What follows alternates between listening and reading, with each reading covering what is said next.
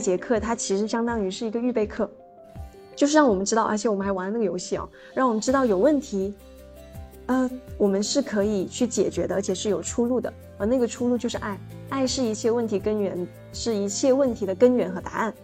然后这个爱听起来好像呃挺简单的这个字，但是其实它又很不简单。其实我们一生都需要去学习。那我们今天在这里，我们也是这样的来学习。好，那回顾一下上一次我们其实分享了那个冰山冰山的理论，就是我们人在经历各样的事情的时候，其实会有各个层次上的一个体验。最下面最上面是一个行为，然后会有应对，然后会有个感受以及感受的感受，接的是观点、期待、渴望和身份啊。最下面那个身份就是我到底是谁。那当我们在最底层，我们对自己的认知如果偏差了，往上推，我们的行为其实就会有偏差。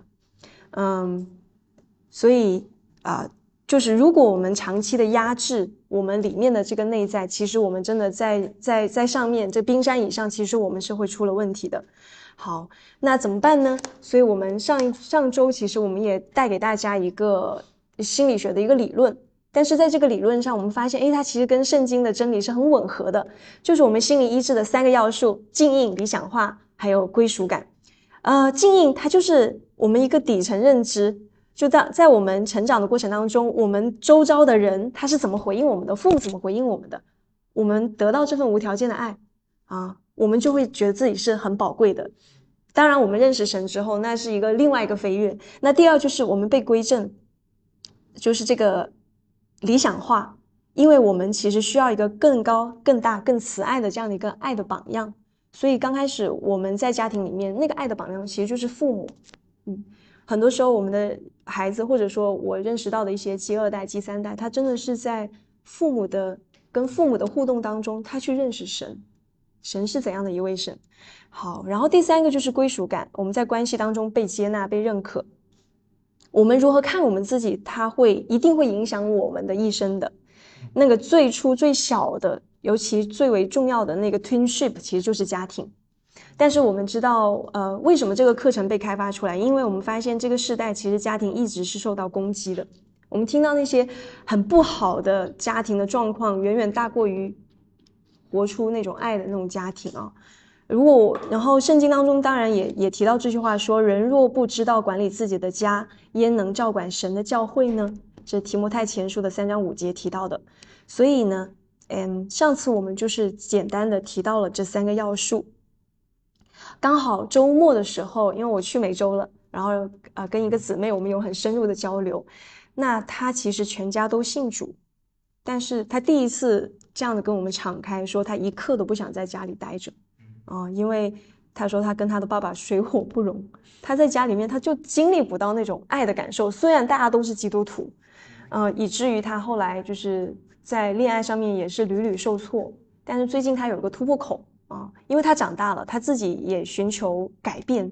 他的那个突破口就是最下面那个归属感，就他发现他跟他的家人至少有一点是相通的，就大家都基督徒。大家可以交流经文，所以他说他只有在跟他的爸爸妈妈分享圣经的时候，三个人才能够心平气和啊。但是，那我们听到他的从从小的这个经历，我们还是觉得挺心疼他的。嗯，希望我们就算我们在组里面，我们可以不一样。那好，呃，在我们正式我们今天的这个主题，哎，我想大家有一个简单的。练习，呃，有一个简单的思考，就是关于爱，你会想到什么？嗯，因为大家没有带笔和纸，那就用你的手机也可以。你写十个字，十个词，关于爱，你会想到什么？嗯嗯，爱是很久。给大家嗯两分钟吧，好吧。家庭教练不好，我写的是爱是不保留，爱是无条件。我写的是爱是舍己，爱是不求回报的付出。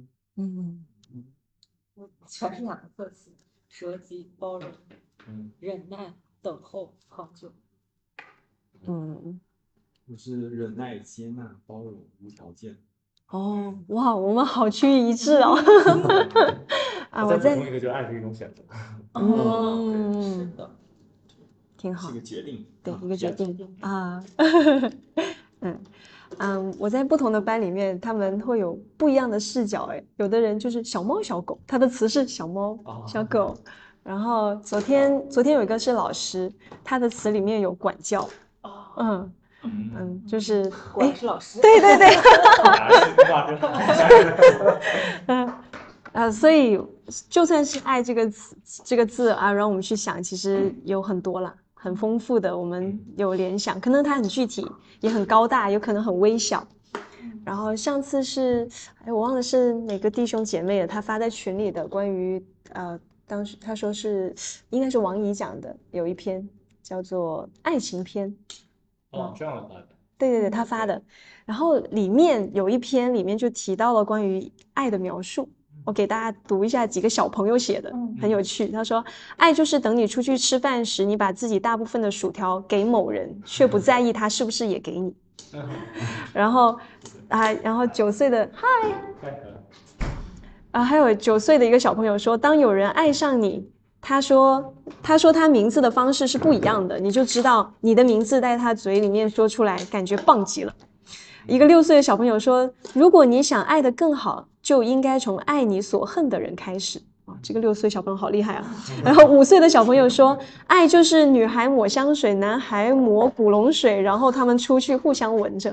”还有一个八岁的小妹妹说：“我奶奶得了关节炎，再也不能弯下来涂脚趾甲，于是我爷爷总是给他涂，甚至当自己的手得了关节炎也是这样。这就是爱。”还有一个说，爱就是你告诉一个男孩你喜欢他的衬衫，然后他每天都穿。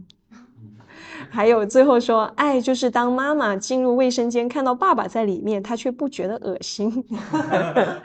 所以，哎，我们刚刚想象想到的词，因为我给大家的限定是说词嘛，所以呃，大家想的都是相对抽象一点的。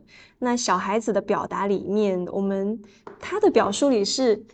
他在生活点滴当中的一种体会，就是人与人之间互动当中的呈现出来的彼此看重啊、欣赏啊、付出啊、接纳呀，啊这种瞬间啊，所以其实小朋友是非常敏锐的，就像我们马老师做爸爸了，嗯，他他其实也会在这种细微之处去去感啊 记走。姥姥说他一句不好的，一天想得好。哦，嗯。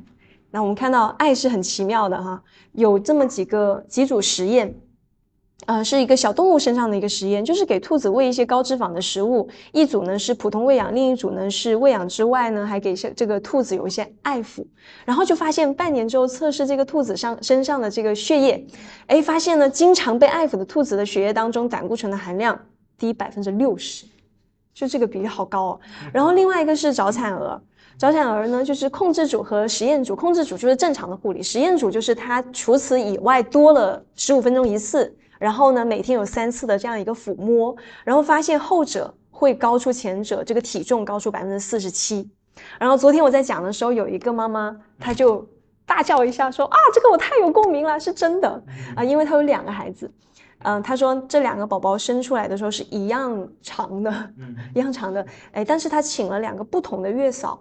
啊，第一个月嫂她特别善于去安抚摸这个孩子，嗯，然后这个他的老大出生啊出月子之后，他的老大是长多了九厘米，哦，嗯，但是第二个小朋友呢，那个月嫂就不太懂啊，他他觉得没有没有那么善于做这些事情，那他长长的就是五厘米，少少了差不多一半，嗯。就是他马上就我说哇，你这是一个对，嗯，非常真实的一个案例啊。然后另外就是乳癌已经扩散的妇女的一个治疗，嗯，同样是有控制组和实验组，控制组是正常的治疗，实验组就是多了每周九十分钟的一个群体治疗，结果后者是有的存活的时间是高于前者两倍的，嗯，那当然我们看到这个群体治疗听起来好像比较高大上，其实没有，他们很简单，就是吐槽大会。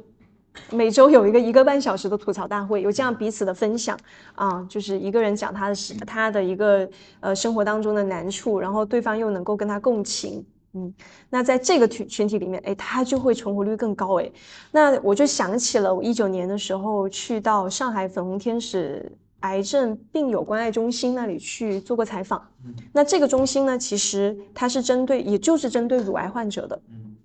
其实它是一个主内的机构，嗯。呃，但是呢，它是面向社会的一个公益组织。那当时他经常是跟那个上海瑞金医院还是挺有名的那家医院有很多的合作。然后当时那里的医护人员，尤其是有一个主任级的一个一个医生吧，他就说他觉得他们离不开粉红，嗯。因为医院只能对病灶做一些直接的处理，比如说切除啦、化疗啦，给到一些药物啦，但是对他们心灵的创伤，其实他们做不了什么。嗯，很快的那些，嗯，是是，反正我觉得是真的，就是人的情绪能够影响很多很多。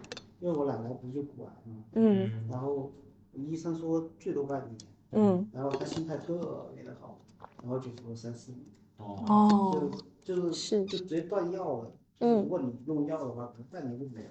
嗯，就直接断药，然后他说你断药服不过半年，就是医学诊断法，给你们准备好一些后事啊。是。然后就断了药之后活个三四年，开开心心。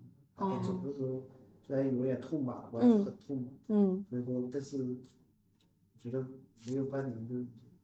对，确实是很奇妙。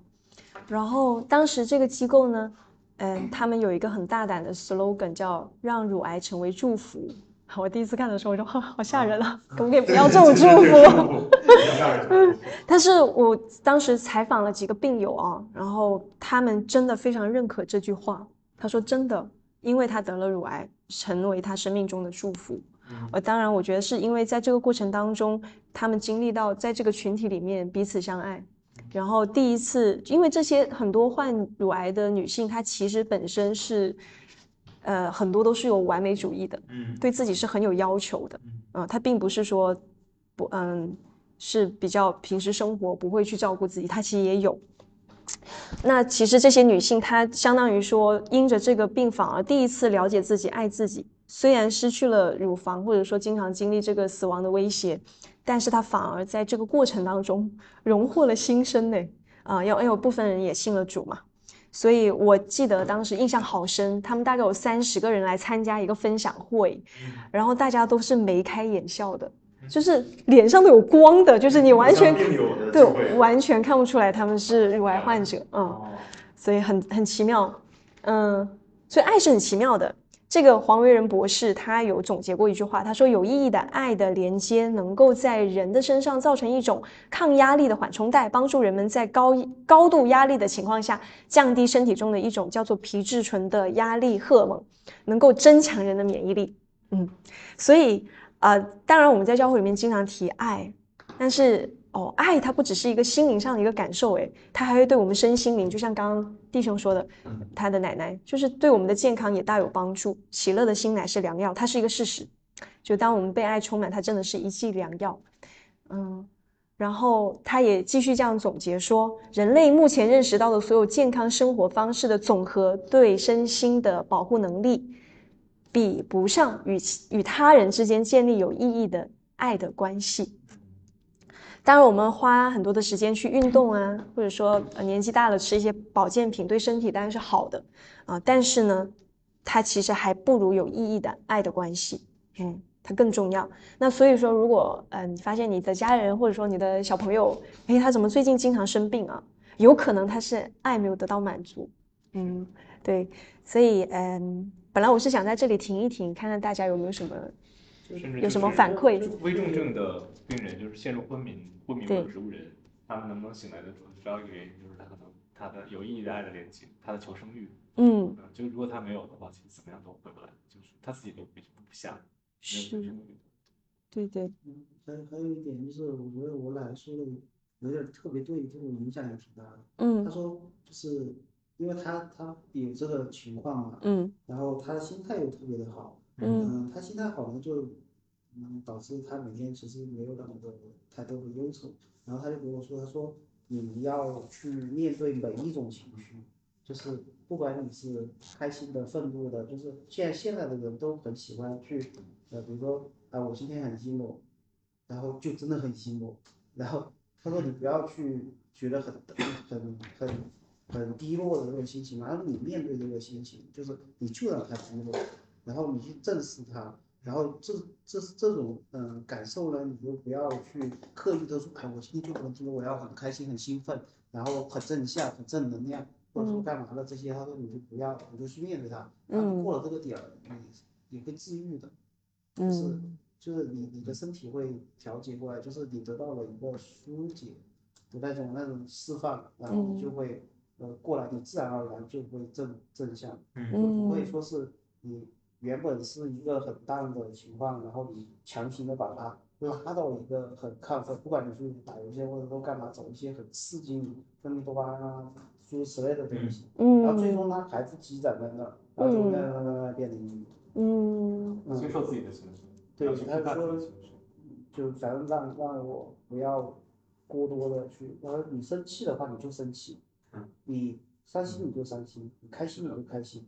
就面对每一种情绪，孙局长大卫约伯和所罗门也是有什么就说什么，对神清楚，有了就有一个渠道，什么都连接神清。嗯，你的奶奶好有智慧啊。嗯，对。嗯，好，那我们这里我们一起来读一下这段经文吧。好，我们很熟悉的。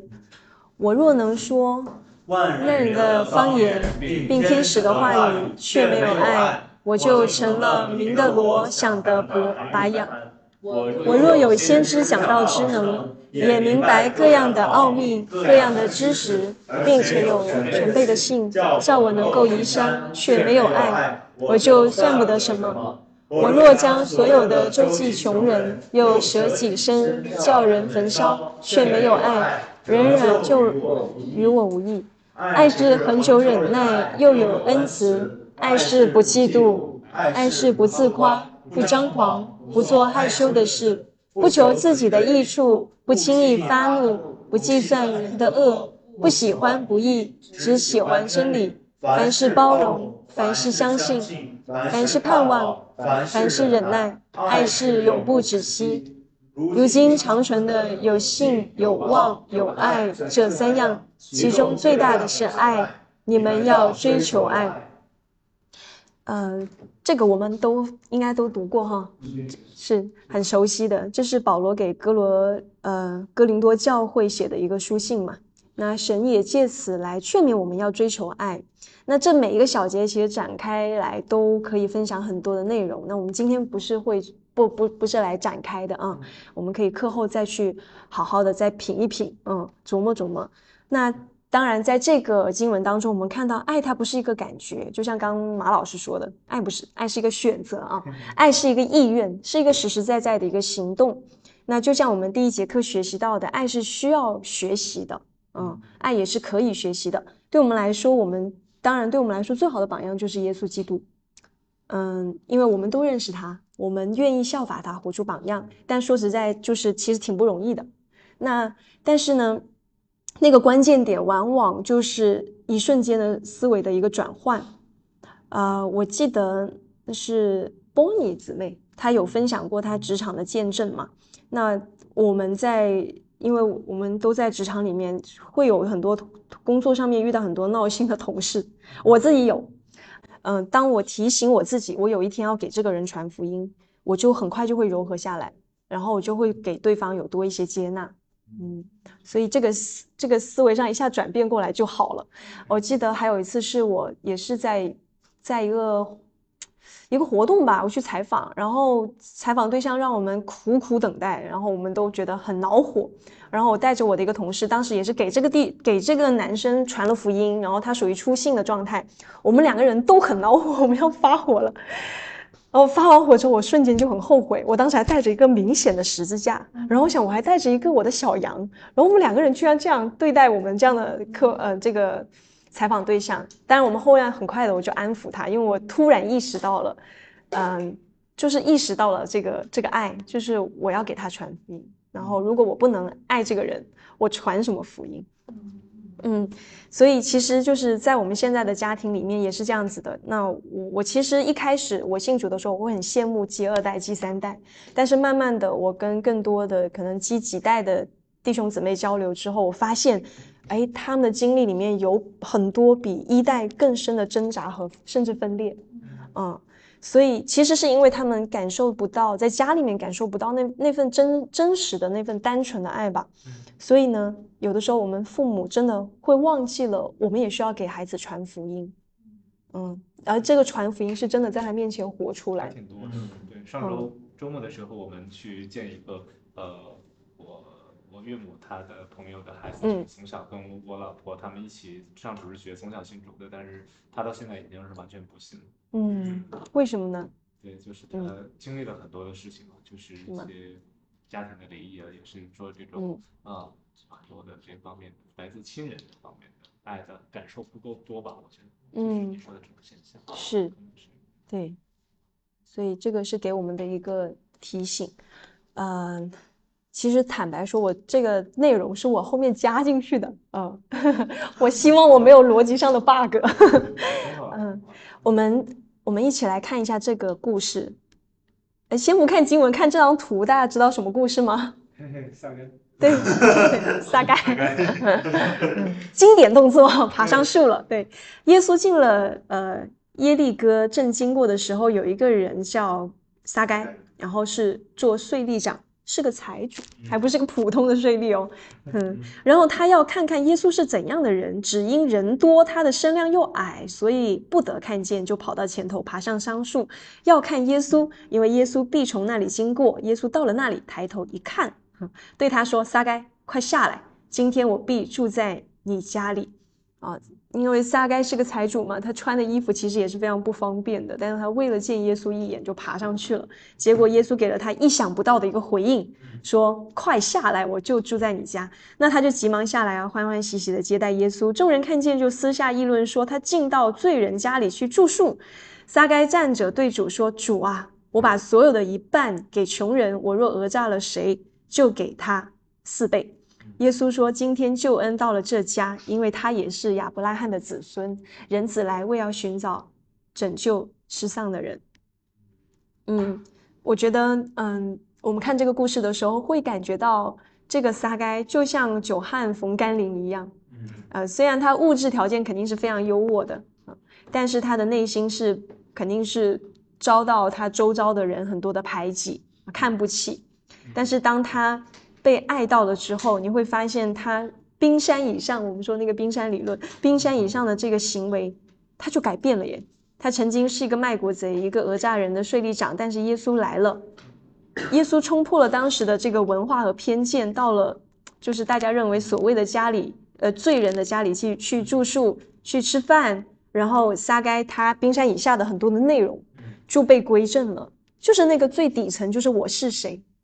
耶稣直接告诉他：“你是亚伯拉罕的子孙，你是神的子民，你是我的孩子，你被接纳了。”那他知道他是谁了，他居然有这么我觉得很惊人的一个变化。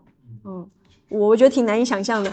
那对我们来说，就是看到这样的一个很震撼人的神迹，我觉得它是一个震撼人的神迹，一点都不比耶稣使许多人吃饱，然后病得医治的那种震撼力小。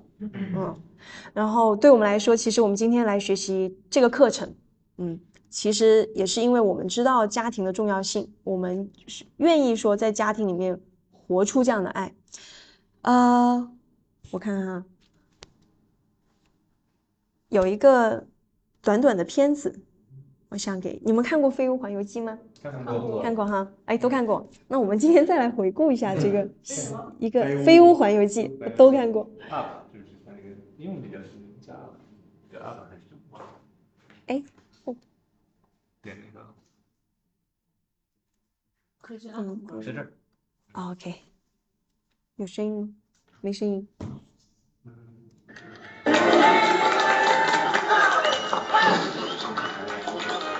然后，OK，男女主人公结婚了。你看他们俩的家庭是不一样的，一个很欢乐的，一个是比较冷静的。因为我们都看过啊，他们从小是青梅竹马，因为喜欢探险而彼此相识。哦，男生是卡尔，女生是艾莉。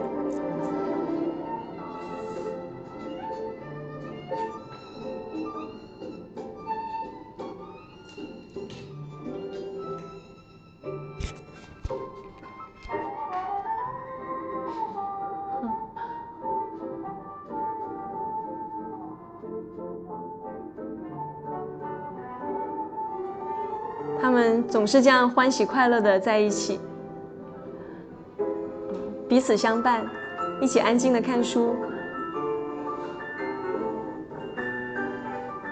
有一天，卡尔觉得，哦，我们是不是可以有自己的孩子呢？艾莉说：“好啊，好啊，我们可以有很多很多自己的孩子。”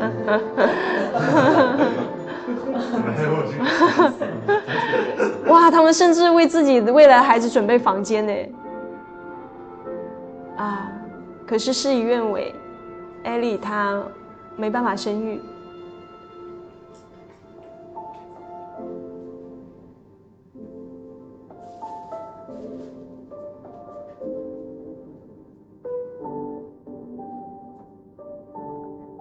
为了让他振作起来，就把他们小时候的这个探险的这个册子给他，让他再次的想起自己小时候的梦想。于是他们想，哦，那我们为我们的梦梦想去奋斗吧，啊，去存钱。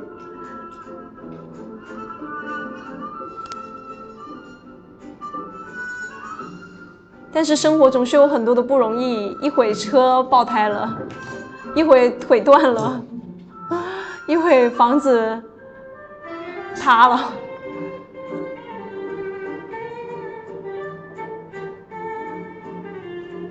但是他们还是这样的彼此相爱，然后日子日子一天一天的过，他们都老了。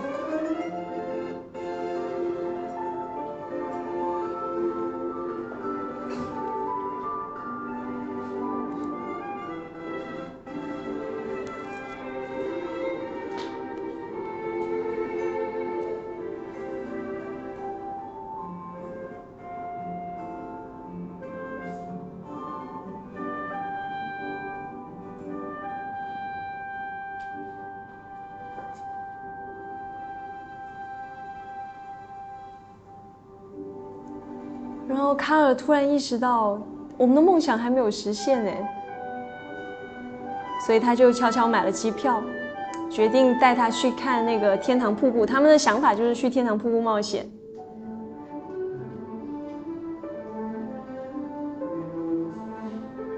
但是艾莉病重，已经走不动了。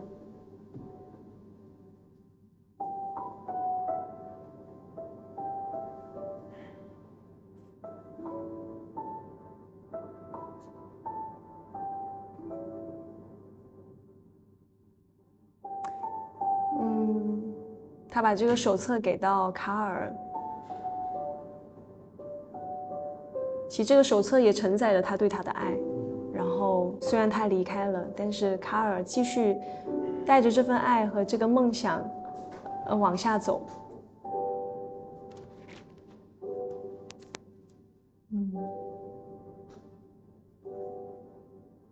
我我有犹豫过，是不是还要再放这个片子？因为这个片子是我们在课程当中是有的。啊，但是我觉得它还是，嗯，很温暖，嗯，让我们在这个片子里面去感受，其实因为它是一个童话了，在我们的生活里面，就是夫妻之间有这么，这么 相濡以沫的这种爱，对，其实挺难的。就是结婚之前看的这个电影，现在回过头来看，感受是不一样的。你现在的感觉是什么？对，感受是不一样，就是有很多东西你会有共通的。嗯，对，有感触，有感触。对，嗯，所以我们在这个片子有看到什么呢？有看到那种那种爱吗？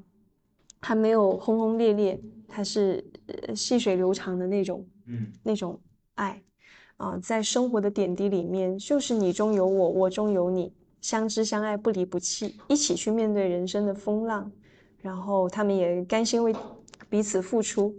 了解对方的梦想，而且珍惜对方的梦想。我们很多时候，我们就是日子这样一天天的过，我们忘记了自己的梦想，也没有在意自己所爱的人的那种梦想。那这是一个动画片，嗯，生活有很多的挑战，我们我们人与人之间的爱，它也有很多的挑战。那在，因为我们当中是不是有一半是结了婚？哦，我们这边是结婚了 这边是啊，你也结婚了啊？对，就是，你看的好好小，你结婚了。那我们在在在我们婚姻里面，其实还是会有有的时候会有一地鸡毛的情况，我们会遇到爱的难题。这个是什么爱的难题呢？就是我们当然刚刚那个那个片子里面，我们很憧憬，到我们呃年老了，我们还是可以跟我们所爱之人是这样的相处啊。但是我们生活当中，嗯，会有什么样的爱的难题啊？跟你亲近的时候我就受伤，不跟你亲近我又孤单。说了内心的感受你会走，不说内心的感受感受我会走。嗯，这这这个总结我觉得还是挺精辟的。它其实就是体现出了我们亲密关系里面的难题。它不仅是在婚姻里，其实在亲子关系里面也会有。是，哦，我看我看我爸和我弟。他们俩也会有这种冲突，嗯，其实都是彼此相爱的，但是就很难靠近，嗯嗯。那 A 可以怎么办呢？我们是不是有不一样的视角呢？看，我们来看一下这这这两张图，我不知道你们是不是也都见过。第一张图箭头，我们看到有箭头吗？你看到是往哪边的箭头？左边，可以往右边，哎，可以往左边。对。呃，很多人一开始看就只看到左边，但其实它里面还有一个往右边的箭头，中间啊，右边这个图是不是大家都有看过？嗯嗯，老奶奶，有有人看到老奶奶，有人看到小小女孩，对，嗯，奶奶在哪？Sorry，看不到奶奶。你看不到奶奶，有的人他有，呃，那个小小那个小女孩，对，那个小女孩的眼耳朵其实是老奶奶的眼睛，嗯。这只是一个简单的一个图片，让我们看到说，哦，就哪怕是这个图片，我们稍微有点耐心，你就会看到不一样。你的视角转一下，你就会看到更多的信息。所以，我们有这样的一个总结：说天下人间最难发展出来的能力，需要用最长的时间去培育的，就是看问题的观点和角度。我们去看观点、看事情的观点和角度，都是我们其实很多时候都是我们成长的经验来决定的。嗯，那我们需要学习。当然，我们在组里面学习，我们可以超越。嗯，所以最后我们有个总结说，人生是最棒的一个学校。爱是那最重要的功课，不是我们的事业，不是我们的收入，就是爱。嗯，然后我们一起来学习追求爱。好。我们有一个简单的互动啊，我们可以对我们身边的人说：“谢谢你陪我一起来学习追求爱。”谢谢你，谢谢你陪我一起来学习追求爱。好，呃，这这是，那我们就今天的课就到这里了。哇，下一次是让爱香肠满。好棒啊！哇，太